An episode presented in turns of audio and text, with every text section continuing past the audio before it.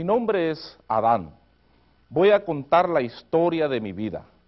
Soy la primera criatura que recibe la atención en los primeros capítulos de la Biblia en el libro de Génesis. Actualmente, muchos estudiosos de la Biblia discuten sobre muchas cosas alrededor de mi persona. Por ejemplo, hablan del significado y la interpretación de mi nombre, Adán, el cual por cierto significa hombre o ser humano. Dicen algunos que es posible también interpretar mi nombre como humanidad. Además debo decirles que se discute mucho sobre si realmente existí como persona o si soy simplemente una fábula o mito. Se especula mucho sobre los años y la época en que viví. Algunos estudiosos estiman que viví hace millones de años. Otros discuten que no es posible que se calcule en centenas de miles de años mi paso por la vida. La verdad es que nadie sabe con exactitud los años en que viví. Tampoco es posible medir cuándo viví en el tiempo cronológico usando los parámetros modernos. También se llega a veces a nombrar lugares geográficos exóticos en donde supuestamente afirman los estudiosos que Dios probablemente me colocó por primera vez en este planeta. Después se enfrascan en copiosas sugerencias tratando de localizar el lugar donde pasé la mayor parte de mi vida. La verdad es que nadie puede estar cierto sobre estas cosas. Debido a estas circunstancias, no han faltado personas que meramente estimen que yo soy una fantasía, un cuento de hadas. Dejaré que los estudiosos digan lo que quieran sobre mí. Sé que en última instancia su juicio es inútil e indeterminante. Quiero decirles que otros libros de la Biblia no parecen referirse a mí como un personaje ficticio o mitológico. Ella no parece implicar dudas de mi verdadera existencia. San Pablo en el Nuevo Testamento, como escribió un autor, parece interpretar la historia de la creación y mía en un sentido literal. La Biblia afirma que Dios me crió ya admití que ella no menciona nada del tiempo cronológico exacto y el preciso lugar en que Dios me crió. Ante lo que parece un velo de misterio, tengo que afirmar que a la Biblia no le interesa presentar testigos oculares. Lo que le importa es asentar que Dios fue el creador de los cielos y la tierra desde el principio. En efecto, la Biblia no deja lugar a dudas que Dios me crió. Aquí quiero abrir un paréntesis para tratar de llamar su atención a lo que implica el importantísimo verbo crear en las primeras páginas de la Biblia. Deben tener presente que estas páginas contienen la historia de lo que se ha dado en llamar la creación. Estas primeras palabras de la Biblia quieren dejar bien claro que la acción de crear es una acción que solo Dios desempeña. Dios es el único que crea, que forma, que coloca y llena los cielos y la tierra con cosas que Él hace o crea. Ninguna otra cosa, ni ninguna otra persona es capaz de crear en el mismo nivel que Dios lo hace. Estrictamente hablando, Dios es el único ser capaz de ejercer la acción de crear. Esto quiere decir que cuando hoy se dice que las personas crean o ejecutan cierta creatividad, en realidad se transmite la idea que únicamente transforman o cambian lo que solo Dios anteriormente ya ha creado. Un escultor, por ejemplo, crea una obra de arte en base a lo que ya Dios realmente ha creado. Al artista o al inventor de algo solo se le ocurre modificar en alguna forma lo que Dios creó. Para decirlo sencillamente, todo artista o inventor usa la materia prima que Dios creó. Es imposible para el artista o inventor crear sin materia prima. Así pues, se debe notar que el verbo crear en las primeras páginas de la Biblia intencionalmente se le atribuye solo a Dios. Para la Biblia, Él es el único que verdaderamente ha creado los cielos y la tierra y todo lo que hay contenido en ellos. Aquí cierro el paréntesis y continúo con mi discurso. Pues bien, les decía que la Biblia además cuenta que Dios realizó toda su creación en un periodo de siete días. Y especifica que en el séptimo día concluyó Dios la obra que hizo y reposó el séptimo día. Esto quiere decir que es muy probable que en el sexto día de la creación yo fui creado. Para el final del sexto día tengo que recordarles, Dios ya había creado y ordenado todas las cosas. Tómese en cuenta que ya había astros, animales, vegetación, agua, todo. Sin embargo, parece que le faltaba la pincelada culminante de su gran obra creadora. Como producto de su insuperable e indescifrable genialidad, él mismo me formó usando como materia prima la tierra de este planeta. Dios tomó polvo y del barro que produjo me moldeó conforme a su sabio y perfecto diseño y me modeló a su propia imagen y semejanza con el objeto de mantener una relación que no se igualaría con otras criaturas de la tierra. Sería una relación muy especial entre nosotros. Una vez que hubo terminado de moldearme, Dios hizo una acción destacada. Sopló directamente en mi nariz. Su aliento me concedió la vida. Empecé a respirar y a moverme, a tener vida en aquel mismo instante. Inmediatamente Dios me dio instrucciones. Empecé a ejecutar y disfrutar el trabajo y el plan para el cual Él me creó. Rápidamente comencé también a vivir plenamente en esa especial relación con mi Creador.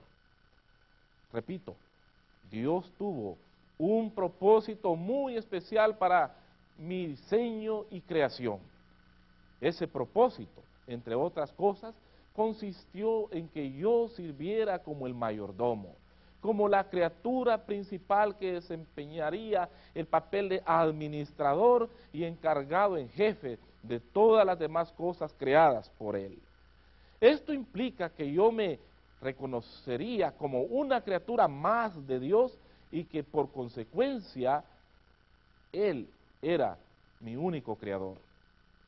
A fin de cumplir con mi cometido, Dios me autorizó a ejercer dominio entre los peces del mar, las aves de los cielos y las bestias, sobre toda la tierra y sobre todo animal que se arrastra sobre la tierra.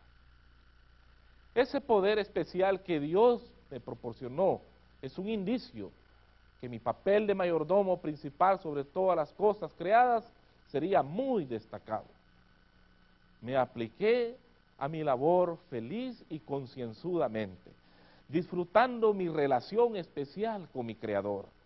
Mi labor me resultó entretenida y era feliz porque el mismo Dios me la había trazado. Me habilitó instruyéndome y capacitándome para desempeñar mi tarea fielmente y con facilidad, pues Dios me concedió todos los talentos necesarios para realizar mi trabajo conforme a su plan. En toda esta tarea habría de pasar mi tiempo y así prestaría un servicio a mi Creador. Me encantaba servir sin distracciones, servir plenamente a Dios. Debo decir que Él me dio otras cosas y asimismo me dio otras instrucciones que serían para mi beneficio y realización personal. Por ejemplo, Dios me instruyó sobre lo que debería comer.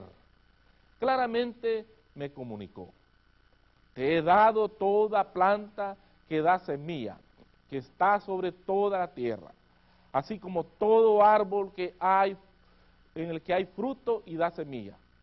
Y luego concluyó, de todo esto podrás comer. Así fue como Dios me sostuvo en lo que todo mi cuerpo necesitaba para mantenerme vivo y cuidarme. También trajo delante de mí a todo animal que había criado y me dio autoridad sobre ellos y el darles a cada uno un nombre específico. Yo disfrutaba de mi servicio a Dios. Para darme una gratificación por la soledad en que me encontraba, Dios me dio una sorpresa verdaderamente fenomenal. Un día me hizo dormir para tomar una de mis costillas. Con ella modeló a mi compañera que sería, de acuerdo al plan del Creador, una ayuda idónea. Esto quiere decir una colaboradora, que sería la criatura más adecuada para mí, la más perfecta de las compañías, un complemento mío. Tal fue mi sorpresa al despertar de aquel sueño que recuerdo haber reaccionado clamando, esta sí que es hueso de mis huesos y carne de mi carne. Y di a aquella criatura el nombre de mujer. Debo decirles algo en cuanto a este nombre del cual lamentablemente no se alcanza a captar todo el significado en la lengua castellana. En el idioma hebreo, que a propósito fue el idioma original en que fueron escritos la mayoría de los libros del Antiguo Testamento de la Biblia, el nombre mujer se asemeja al mío, Adán, hombre. Lo curioso es que una de las ideas que se resaltan más en hebreo consiste en que el hombre y la mujer son dos criaturas tan iguales o similares que se complementan el uno al otro. Los dos, mujer y hombre, se necesitan para, por así decirlo figuradamente, equilibrar la ecuación. Con la creación de la mujer, Dios estaba instituyendo el matrimonio entre mí como hombre y entre mi compañera, a quien posteriormente llamé Eva. La institución divina del matrimonio no solo fue una gratificación temporal para mí o para Eva, sino que Dios se serviría del matrimonio para continuar con su sabio plan. Y nosotros, como criaturas suyas, seguiríamos desempeñando el papel de mayordomo de toda su creación. Nos ordenó, fructificad y multiplicaos llenad la tierra y sometedla. Quiero llamar su atención a la relación especial que manteníamos Eva y yo con Dios en esa etapa de nuestras vidas. Disfrutábamos de la vida y del trabajo que Dios nos había dado.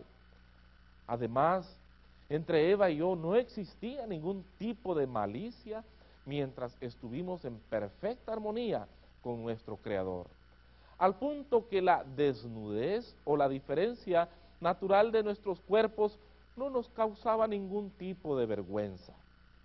Todo era como Dios lo había planeado. Nuestros cuerpos desnudos no necesitaban ningún tipo de cobertura. Ni siquiera teníamos conciencia o idea de nuestra desnudez, porque Dios nos había creado así.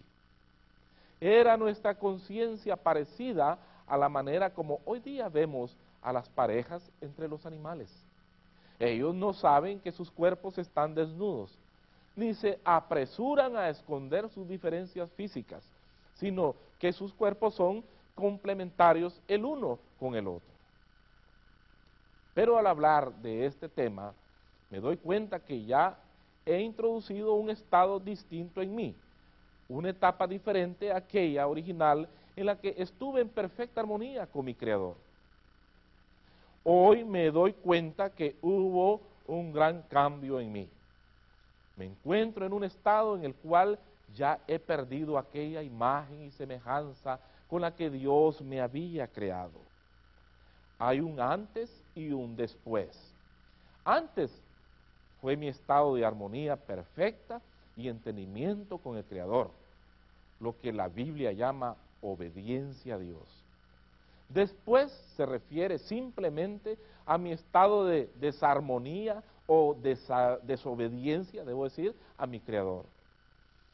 Para decirlo en términos ecológicos, el antes era cuando yo usaba la creación, el después empezó cuando abusé de ella. ¿Cómo ocurrió en mí este cambio de estado?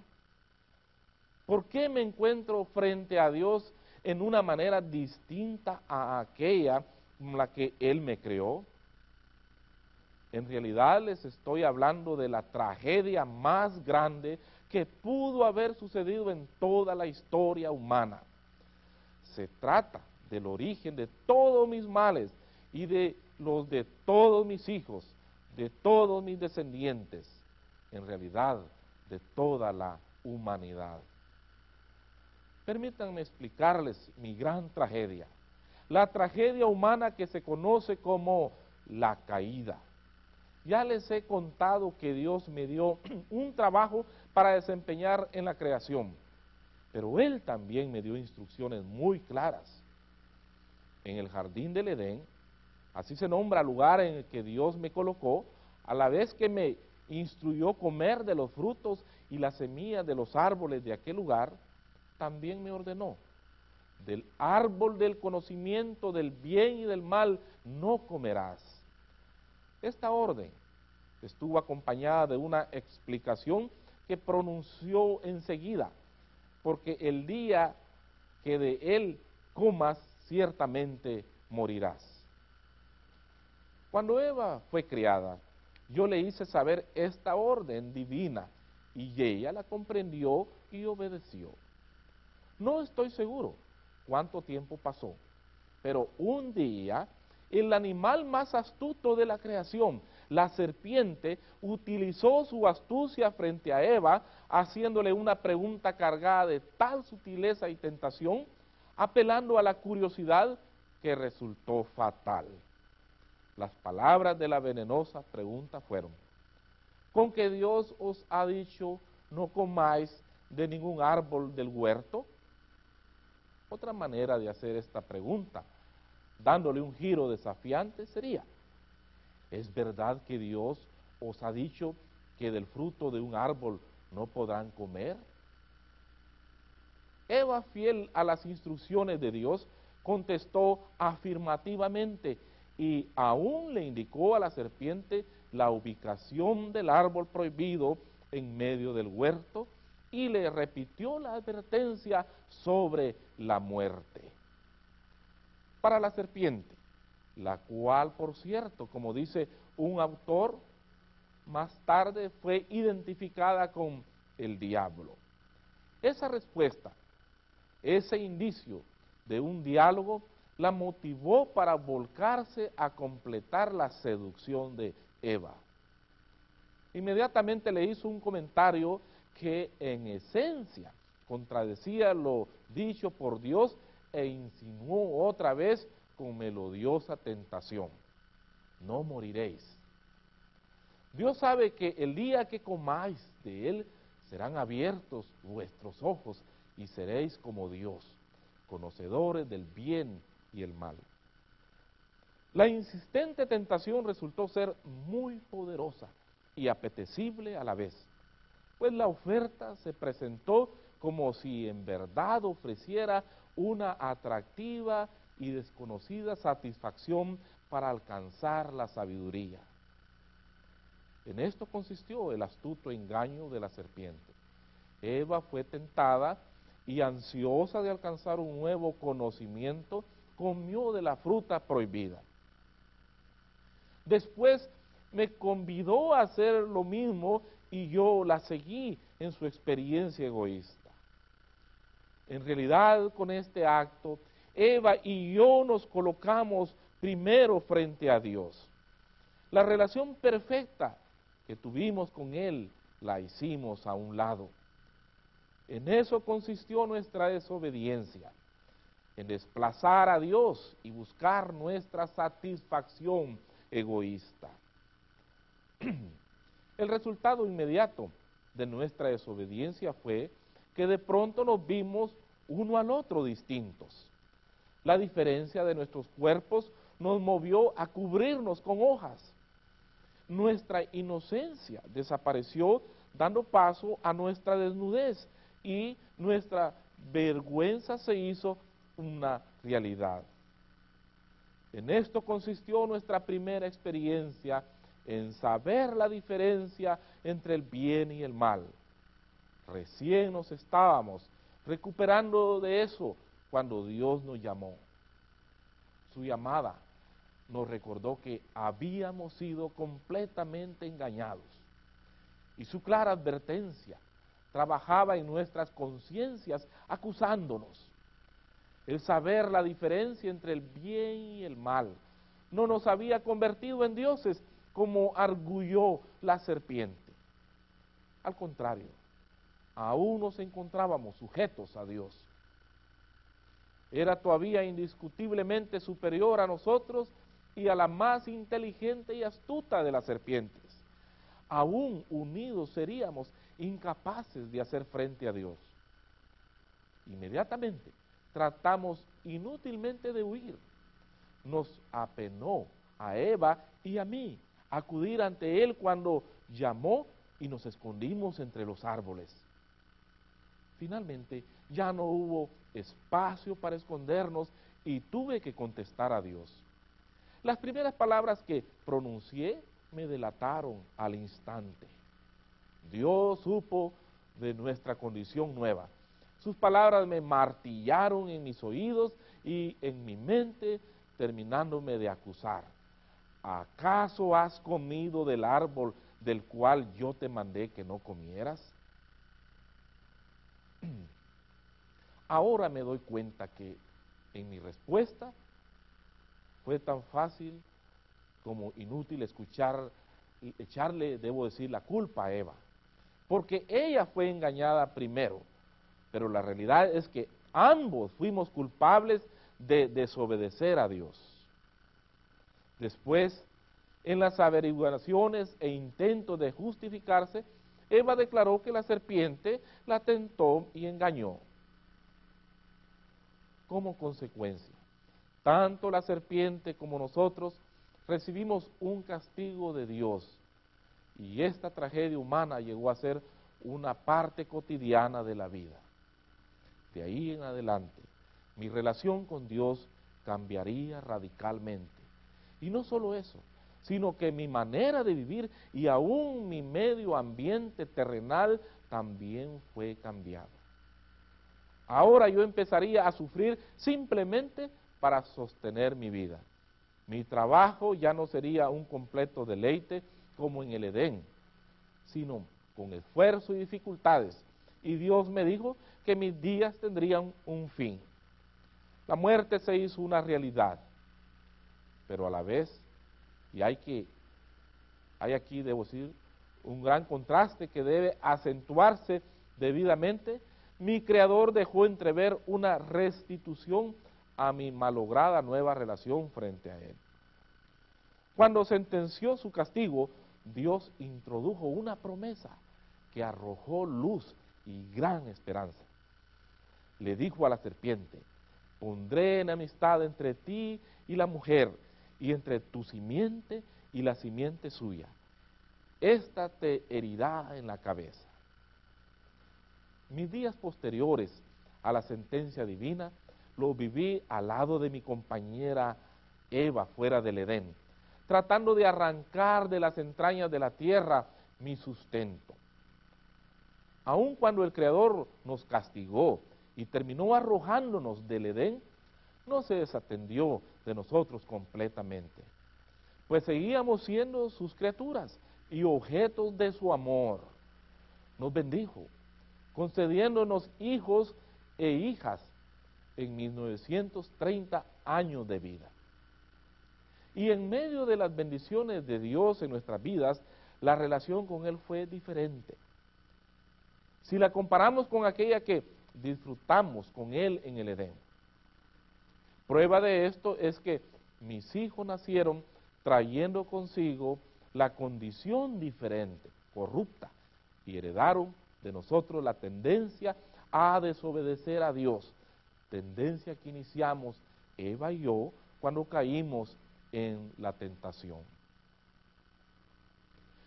Quiero terminar de contarles mi historia haciendo breve mención sobre lo que los libros del Nuevo Testamento dicen de mí. El Evangelio de Lucas dice, cuando traza su genealogía, que yo soy hijo de Dios, refiriéndose a que Él me formó y me concedió la vida. El apóstol Pablo es quien hace más referencias a mí en sus epístolas. Dice que yo tengo prioridad como hombre frente a la mujer y me contrasta notablemente con el Señor Jesús.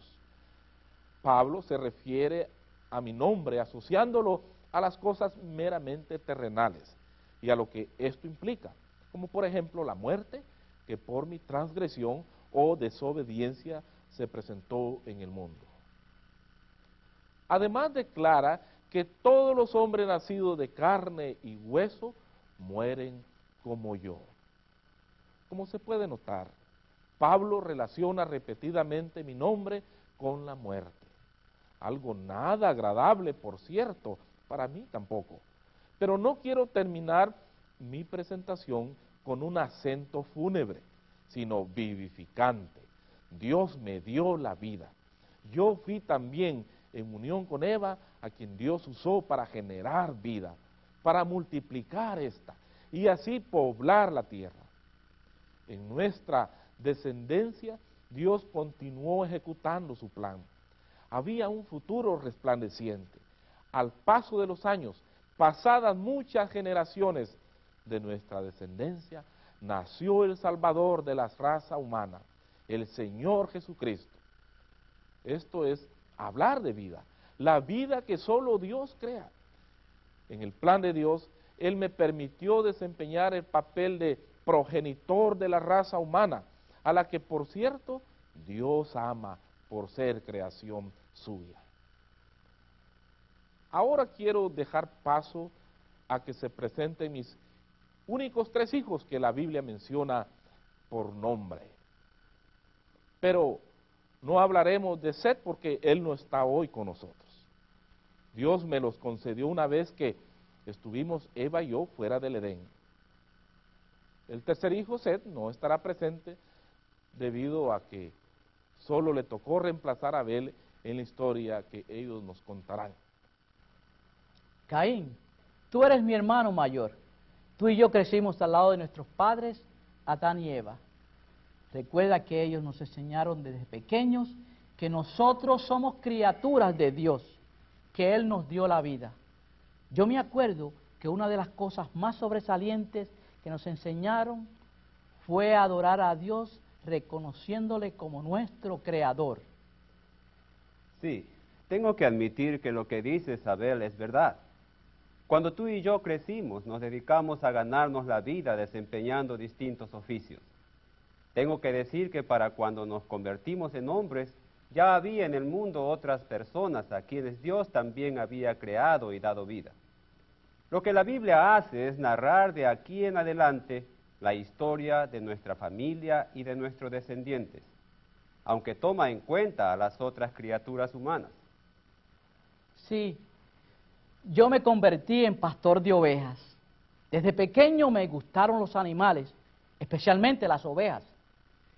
En cambio yo me incliné a ser labrador de la tierra.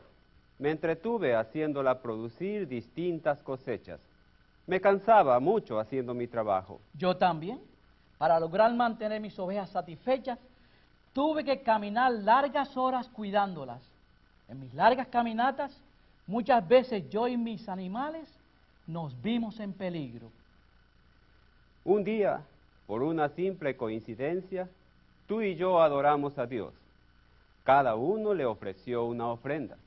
Como ofrenda dimos el producto de nuestro trabajo.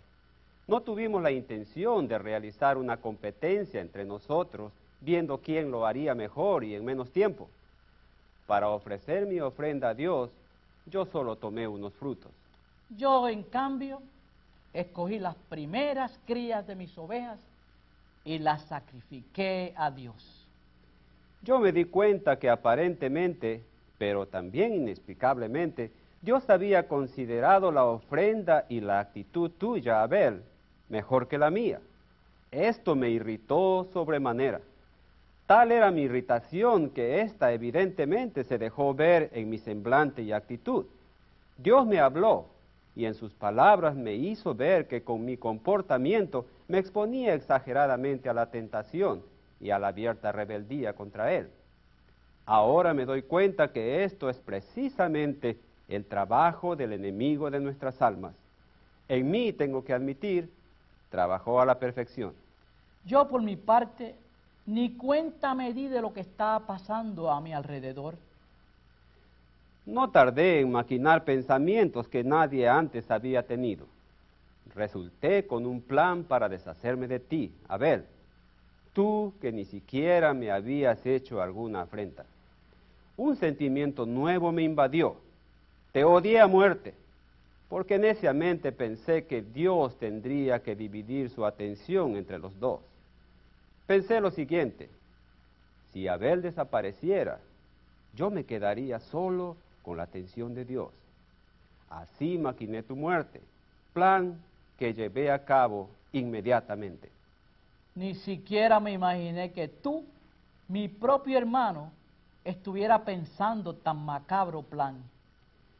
Tengo que decirte que esa actitud y odio me llenó de tal ira que caí inexorablemente en las garras del diablo. Un día te invité a que fuéramos juntos al campo. ¿Te acuerdas? Yo sabía que aceptarías porque sería como volver a revivir uno de los muchos días felices de nuestra niñez. Mientras estábamos en el campo disfrutando del paisaje, yo esperé a que pasara un rato para realizar mi plan. Cuando te encontrabas contento y descuidado, me acerqué a ti pretendiendo estar también muy contento, y aprovechando tu descuido te sorprendí dándote un golpe certero. A varios lo recuerdo bien, no recuerdo bien si fue en la cabeza. Caíste pesadamente al suelo, quedaste inconsciente y jamás te recuperaste. De la herida de tu cabeza salió abundante sangre. Procedí a alejarme a una distancia prudente de la escena. Sabía que terminarías desangrándote y perderías la vida. Más tarde volví a la escena para confirmar tu muerte. A ver, y esconder tu cadáver. Ejecuté exitosamente mi plan con todas las agravantes de un homicidio. Incluso llegué a pensar que Dios no se daría cuenta de lo que había hecho. Yo, en cambio, como tú lo dices, yo no volví en mí. La Biblia dice que mi sangre fue derramada y absorbida en la tierra. Mi plan para ocultar este crimen resultó en vano. Como resultado, Dios me sentenció a vagar por el mundo sin oportunidad de volver a ver a mis padres. Y la tierra se volvió más inhóspita. Mi vida se tornó más difícil. Tuve miedo que algunos de los otros seres humanos me fueran a asesinar, siguiendo el ejemplo de violencia que yo establecí. Pero Dios diseñó la manera de que nadie me hiciera daño. Yo, por mi parte, me vi en la necesidad de rehacer mi vida, a pesar de mi triste historia que refleja una rebeldía natural contra Dios. Después de la desobediencia de mi papá Adán y mi mamá Eva, Dios me protegió y continuó dando vida así como lo había establecido. Me proveyó una esposa y a Enoch, mi hijo. La vida continuó y Enoch, al hacerse hombre, siguió llevando por un lado la vida que provino originalmente de Dios y el pecado contra Dios y el prójimo por el otro lado. Quiero decirles que Dios consoló a mis padres cuando supieron que yo estaba muerto. Pasado algún tiempo, les concedió otro hijo, mi hermano Set. Así que Caín, Set y yo Somos los únicos a los que la Biblia identifica con nombres propios de los muchos hijos e hijas que Dios concedió a mis padres en los muchos años que les permitió vivir. Nos contaron muchas veces lo que les pasó en el Edén. Nos enseñaron muchas cosas de Dios y de su gran amor hacia sus criaturas. Nos ordenaron reconocer que somos hechura de Dios y que nuestras vidas le pertenecen. Nos enseñaron también a rendirle adoración a nuestro Creador. Y la vida sobre la tierra continuó y ha continuado hasta hoy gracias a que Dios sigue ejecutando su sabio plan. En este plan se incluye la manera que Él ha provisto la restitución de la perfección humana y la comunión con Él a través de su Hijo. Este es un tema que la Biblia va elaborando más detalladamente poco a poco y que ustedes podrán disfrutar en la medida en que avancen en sus estudios. Dios quiera concederles aliento y genuino interés en seguir aprendiendo sobre Él.